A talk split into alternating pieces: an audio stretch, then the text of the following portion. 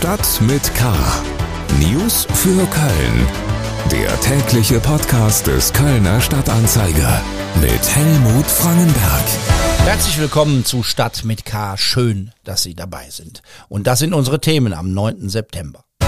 Wenn die Energie teuer und knapp wird, der Stadtrat beschließt Maßnahmen. Wenn Krawalle ein Fußballfest kaputt machen, der FC am Tag nach den Ausschreitungen in Nizza. Wenn die Gewalt auf der Straße zunimmt, die Stadt hilft ihren Mitarbeitenden nach Übergriffen. Schlagzeilen. Der Feuerwehrmann, der selber Feuer gelegt hat, ist mit einer Bewährungsstrafe davongekommen. Der 20-Jährige hatte gestanden, Autos und Mülltonnen in Ports angezündet zu haben. Als Mitglied der Freiwilligen Feuerwehr half er hinterher, die Brände zu löschen.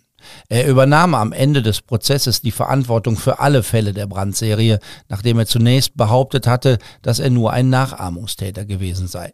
Das Amtsgericht verurteilte ihn zu einer zweijährigen Bewährungsstrafe. Er muss sich einer Verhaltenstherapie unterziehen. Die Stadt kann nicht wie geplant am heutigen Freitag mit der Verimpfung des neuen Corona-Impfstoffs beginnen. Die Lieferung des angepassten Auffrischungsimpfstoffs verzögere sich. Außerdem falle sie kleiner aus als angenommen. Die Stadt will für das neue Impfangebot vor der Lanxess Arena in Deutz ein Zelt aufbauen. Außerdem kann man sich im Gesundheitsamt am Neumarkt impfen lassen. Der Stadtrat hat die Gründung einer neuen Schulbaugesellschaft beschlossen. Sie soll dafür sorgen, dass Bildungseinrichtungen schneller gebaut und saniert werden. Ob das neue Instrument das schafft, was es soll, ist unklar. Zunächst steht die Stadt auch hier vor dem aus vielen Bereichen bekannten Problem. Es muss geeignetes Fachpersonal gefunden werden. Der Rat der Stadt Köln hat sich am Donnerstag viel Zeit genommen, um über die Energiekrise und die damit verbundenen Preissteigerungen zu sprechen. Einige Maßnahmen laufen schon, einiges wird hinzukommen, aber klar wurde auch, ein Spaziergang werden die nächsten Wochen und Monate nicht. Vor allem nicht für Menschen, die nicht viel Geld haben. Wir kommen zu den Themen, über die wir ausführlicher sprechen wollen. Politik. Wenn der Winter kalt wird, wenn wir also Minustemperaturen haben, dann ist eine Gasmangellage in diesem Winter nicht auszuschließen. Und deswegen ist die Einsparung von Gas von so herausragender Bedeutung. Man geht davon aus, ich würde es teilen, dass wir mindestens 20 Prozent an Einsparungen brauchen gegenüber einem Normaljahr oder einem normalen Winter. Das sagte der Chef der Rheinenergie Andreas Feicht in der Sitzung des Kölner Stadtrates. Er hatte nicht das Wort ergriffen, um die Politiker zu beruhigen. Er machte mit klaren Worten deutlich, dass wir vor schwierigen Zeiten stehen. Er appellierte an die Stadt und an jeden Einzelnen, einen Beitrag zum Energiesparen zu leisten. Und wenn man da 20 Prozent anpeilen will, wie Feicht sagte, ist das nicht gerade wenig. Der Rheinenergiechef machte auch klar, dass gut gefüllte Gasspeicher nicht bedeuten, dass man sich nun zurücklehnen kann. Die seien nur einer von vielen Beiträgen, um gut durch den Winter zu kommen. Und dass es trotz Sparmaßnahmen teuer wird, ist für ihn auch klar. Es wird nicht beim Gas oder beim Öl bleiben. Die nächste Preiserhöhungswelle steht bevor, nämlich im Strom. Die Strompreise an den Großhandelsmärkten sind auch sehr stark gestiegen. Wenn sich das zu den Endkundenpreisen durchwälzt, also plus Netzentgelte, Steuern, Abgaben etc., dann kommen entsprechend hohe Strompreise dabei heraus. Das heißt, die Preissteigerungen werden kommen und sie werden die Konsumenten im privaten Sektor genauso wie im gewerblichen industriellen Sektor vor riesengroße Herausforderungen stellen. Die Frage, was denn nun auf kommunaler Ebene wichtig ist, beantwortete Andreas Feicht so. Kurzfristig können wir und müssen wir, glaube ich, mit den Menschen klar aus oder den Menschen klar sagen, dass diese Krise da ist, dass sie auch äh, erstmal noch weiter zunehmen wird und auch spürbar sein wird und dass man ein Stück weit jetzt da auch durchhalten muss. Wir werden natürlich, wir haben eine Einsparmaßnahme, eine Einsparkampagne äh, gestartet im Sommer, die hilft, wenn gespart wird, aber die kann nur dämpfen. Sie kann die Preissteigerung nicht kompensieren. Die Mehrheit im Stadtrat verweigerte am Donnerstag die Zustimmung zu Anträgen, die sich in bundespolitische Debatten einmischen wollten. Der Rat solle sich um die Dinge kümmern, für die er auch zuständig sei, sagte die Fraktionschefin der Grünen Christiane Martin. Dazu gehören Sparpläne beim Heizen städtischer Gebäude oder der Beschluss, dass es in diesem Jahr keine Eisbahn auf dem Ebertplatz geben wird.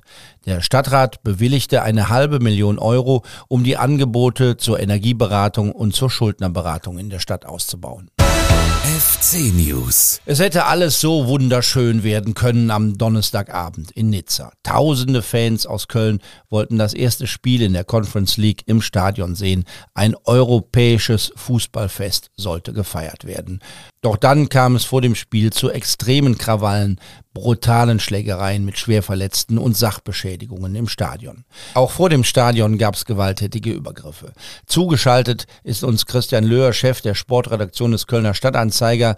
Er war in Nizza dabei. Christian, wie stellt sich am Tag danach die Lage dar? Wie konnte das passieren? Da gehören natürlich eine Menge Seiten zu. Da gehört natürlich ähm, ein, ein Gewalt ja nicht nur bereiter, sondern gewaltsuchender Teil äh, der Kölner Anhängerschaft zu, der sich äh, im Stadion wahnsinnig daneben benommen hat, ähm, was, was auch einfach nicht zu entschuldigen ist. Im Gegenteil, ähm, da sind wirklich Waffen, also auch echt schwere Waffen zum Einsatz gekommen. Also jetzt neben Gürtelschnallen auch Mobiliar, auch abgebrochene äh, Weinflaschen, Metallstangen. Ähm, und wer, wer, wer so ausgerüstet auf andere Menschen losgeht, der nimmt mindestens in Kauf, dass es da Tote gibt. Ähm, und da hört natürlich jedes Verständnis auf. Wenn man nach den Ursachen sucht, muss man auch fragen, ähm, was war mit Ordnungskräften, was war mit Polizei im Stadion. Man sieht auf Videos sogar Ordnungskräfte, die im Stadion mitprügeln und man sieht erstmal gar keine Polizei. Ja, also ich war extrem erstaunt. Ich war halt den ganzen Tag gestern mit den Fans unterwegs. Ähm, ich war erst ähm, an der Fontaine du Soleil im, im, im Stadtzentrum. Da waren ein paar Polizisten. Ich habe es in der Phase noch als sehr deeskalierend empfunden. Aber als wir dann am Stadion ankamen, war ich doch sehr erstaunt, ähm, dass die Drehkreuze offen waren. Also man konnte einfach in das Stadion spazieren, als wäre als wäre es ein leeres Stadion an irgendeinem x-beliebigen Wochentag. Ähm, also man hatte nicht das Gefühl, dass da ein Fußballspiel stattfindet. Ähm, das war sogar bei uns im Medienbereich so. Ähm, da habe ich zwar tausend Leuten meine Akkreditierung ins Gesicht gehalten, aber eigentlich hat es keinen so richtig interessiert. Jetzt müssen wir an der Stelle vielleicht auch mal die Verbindungen in dieser gewaltbereiten Fanszene erläutern. Diejenigen, die da im FC-Trikot äh, losgeprügelt haben, waren ja nicht nur Kölner. Da waren Dortmunder dabei, da waren Essener dabei und sogar Männer aus Paris, die in Paris Stadionverbot haben. Wie muss man das erklären? Ist das so eine Vernetzung von Gewaltbereiten, die sich verabreden und dann vielleicht sogar mit denen verabreden, mit denen man sich dann prügelt? Ganz genau. Also es gibt eben schon länger äh, Verbindungen, die auch bekannt sind ähm, zwischen der Kölner Fanszene und auch der von, von PSG aus Paris. Ähm, das sind dann auch nicht nur Gewaltbereite, da muss man dann auch differenzieren. Ähm, das ist tatsächlich ein, ein, ein sehr übler Kern, ähm, der dann zu, zu dem fähig ist, was wir in Nizza gesehen haben. Aber ähm, nichts an dem, was dann da passiert ist gestern, ähm, ist zufällig passiert, sondern das war vorbereitet, das war abgesprochen. Ähm, das sah man auch daran, wo es passiert ist. Das ist nämlich äh, im, im, Mittelrang äh, geschehen. Das ist eben nicht im, im Block äh, der, der OGC-Fans geschehen. Da ist keiner gewesen, der da nicht sein wollte und der es nicht darauf angelegt hat, äh, sich da zu prügeln. Nach Angaben der französischen Behörden sind 32 Menschen zum Teil schwer verletzt worden. Die Staatsanwaltschaft in Nizza ermittelt, die Kölner Polizei hat eine spezielle Ermittlungsgruppe gebildet, man will Verantwortliche identifizieren.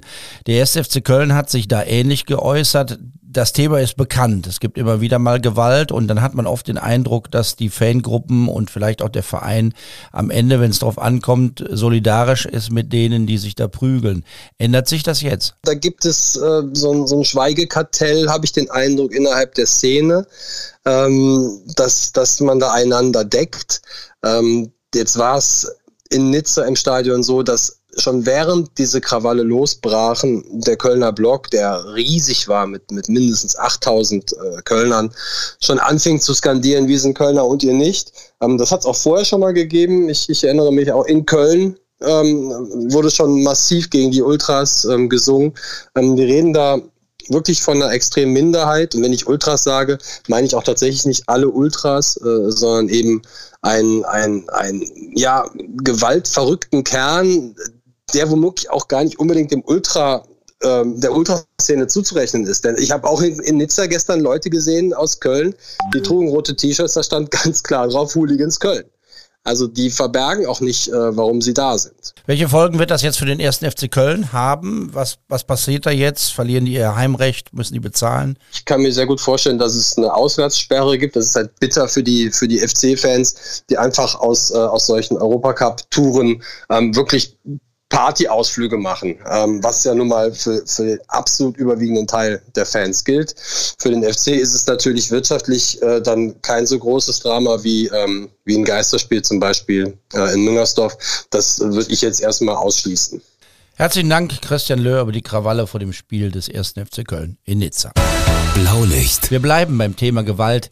Ich gebe es zu, es ist keine besonders erfreuliche Themenauswahl an diesem Freitag im September. Auch auf Kölns Straßen geht es immer rauer zu. Die Zahl der Übergriffe auf städtische Mitarbeiter und Mitarbeiterinnen des Ordnungsdienstes, aber auch aus anderen Dienststellen der Stadt nimmt immer weiter zu. Vor Corona wurden nach Angaben der Stadt 15 Prozent der Kontakte mit Bürgern als schwierig eingestuft. Nun sagt man das über jeden zweiten Kontakt. Tim Stienauer aus der Lokalredaktion des Kölner Stadtanzeiger hat sich die Arbeit einer besonderen Abteilung der Stadtverwaltung angesehen, das Mitarbeitenden Unterstützungsteam, kurz MUT, also Mut kümmert sich um städtische Bedienstete, die Opfer von Beleidigungen und gewalttätigen Übergriffen geworden sind. Tim, was haben dir denn die Expertinnen der Stelle über die Entwicklung auf der Straße erzählt?